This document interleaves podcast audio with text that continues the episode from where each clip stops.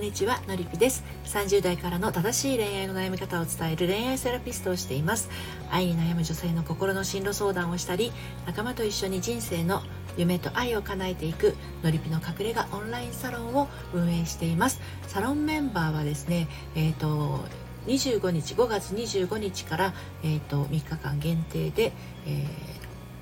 LINE の方から受付をしますのでご興味ある方はですね概要欄の方をご覧になってみてくださいということで今日はですね婚活迷子こんなに自分磨きしているのにというテーマでねお話をしていきたいと思います。えっとこちらの内容についてはですね公式サイトの読むセラピー愛のトリセツの方でもですね、えー、自分磨き頑張っているのに出会わないというテーマで綴っていますので、えー、読んでみたいなという方は概要欄の方からご覧になってみてください。今日はですねこの婚活迷子の方に向けてこんなに自分磨きしているのにということでお伝えをしていくんですけれども、えっと、そのやり方じゃ出会わないよっていうこととあとはこんなやり方で簡単に出会えるよっていうことそれから、えー、やり方が間違ってると気づくところからというこの3つのあのパートに分けてねお話をしていこうと思います。はいでですねあのこんなに頑張ってるのになんでとか自分を磨いて精進しているのにどうしてって思ってらっしゃる方なんですけど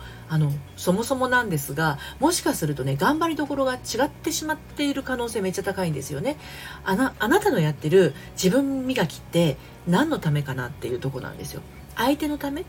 あなたのため？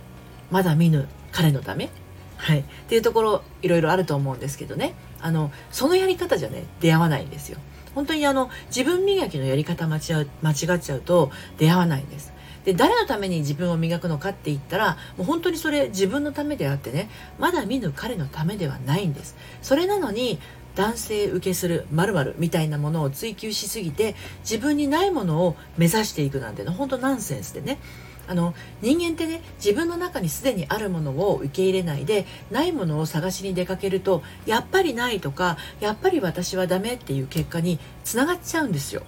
うん、だって考えてもみてくださいよ。あなたの結婚相手はあなたを探していてあなたを選ぶんですよ。そのあなたがあなたらしさをなくそうとするようなことやってたら相手はあなたを見つけられないじゃないですか。ね、ですので自分磨きは過去の自分をより自分らしく生きていくためにすることっていうことですね。1つ目ね。そして、まあ、こんなやり方で簡単に出会えるよっていうことなんですけれどももしあなたが自分磨きをしているのに、ま、それが理由でねねあの出会えないと思っているんだとしたら自分磨きやめた方がいいです。うん。ね、言っちゃうと本当にすごい強引なことを言ってるように聞こえるかもしれないんだけど自分磨きはやめた方がいいそして正しく自分らしさを表現することに集中した方が全然見つかると思いますよ多分あなたがこういう自分嫌だなと思っているところって本当は長所だったりするしこういう自分好きだなって思っているところってあの意外とありきたりなところだったりするんですよね。例えばまあ自分がこういう自分が嫌だなって思ってるところって私って特別ですよとか私って気が利かないですよとか私って腹黒いですよとか私ってわがままですよね、えー、この辺りって自分で直したくても直直せなくてね嫌だなって思ってたりしませんか？私あるありますよそういうとこね。でも人間臭くて素敵なところ実は面白みのあるところだったりするんですよ。で一個言えるのがわがままですよって言ってる人に思いやりのないわがままを言う人は本当にないんですよねこれ不思議なことにね。うん、で例えばねじゃあ時間にルーズとかだらしない人はどうなんだって思うかもしれないけどそういう人ってねそれ自分で嫌だなって思ってないでやってますからね。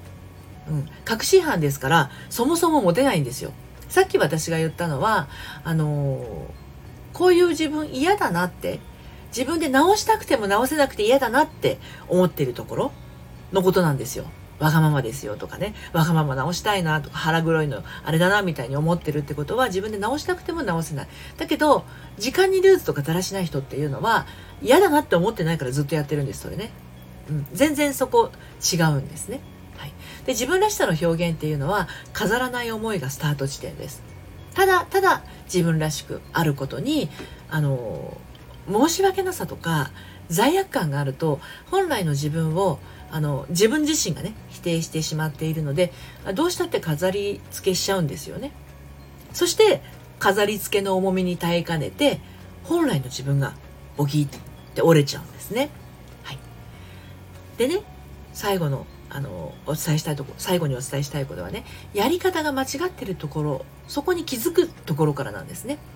やり方っていうよりもそもそも自分磨きをしてどうなりかなどうなりたいかっていうところです。噛みましたね私ね。うん、やり方っていうよりもそもそも自分磨きをしてどうなりたいかっていうところですね。過去の自分を対象にしていかに成長してきているかというところに重きを置いていれば疲れることもへこむこともありません人間は何かしら日々成長しているものだし考え方だって変わります。その変化を受け入れることができるなら何かの枠にとらわれながら自分を磨くっていうことはしなくなるんですね。というか、まあ、そもそも生まれてきた瞬間すでに磨き抜かれて生まれていますからね。玉のような赤ちゃんって言うじゃないですか。ね、でそれを成長過程で身につけたいらない思い込みとか価値観があるわけ。でそれによって輝きが覆われてしまっているだけなんですよね。で私があののりぴ塾であの塾生にお伝えをしているのは、まあ、本来の自分に帰りましょうって言ってます。で本来の自分に帰ることができればまた生まれたての輝きはね取り戻すことができます。はい。っていうことで、えー、こんなに自分磨きしてるのにねなんで出会わないのっていう方はですね自分磨きを誰のためにしているのかそして誤った方法で磨いていないかそれを確認してみてくださいあなたはすでに磨かれた状態で生まれてきているのですからはいということですね。で、こちらは、あの私のやっているオンラインサロン、のりぴの隠れ家の方でもですね、サロンメンバーと一緒に心の在り方を知ることができます。ご興味ある方は概要欄の方から遊びにいらしてください。最後まで聞いていただいてありがとうございました。それではまた。さようなら。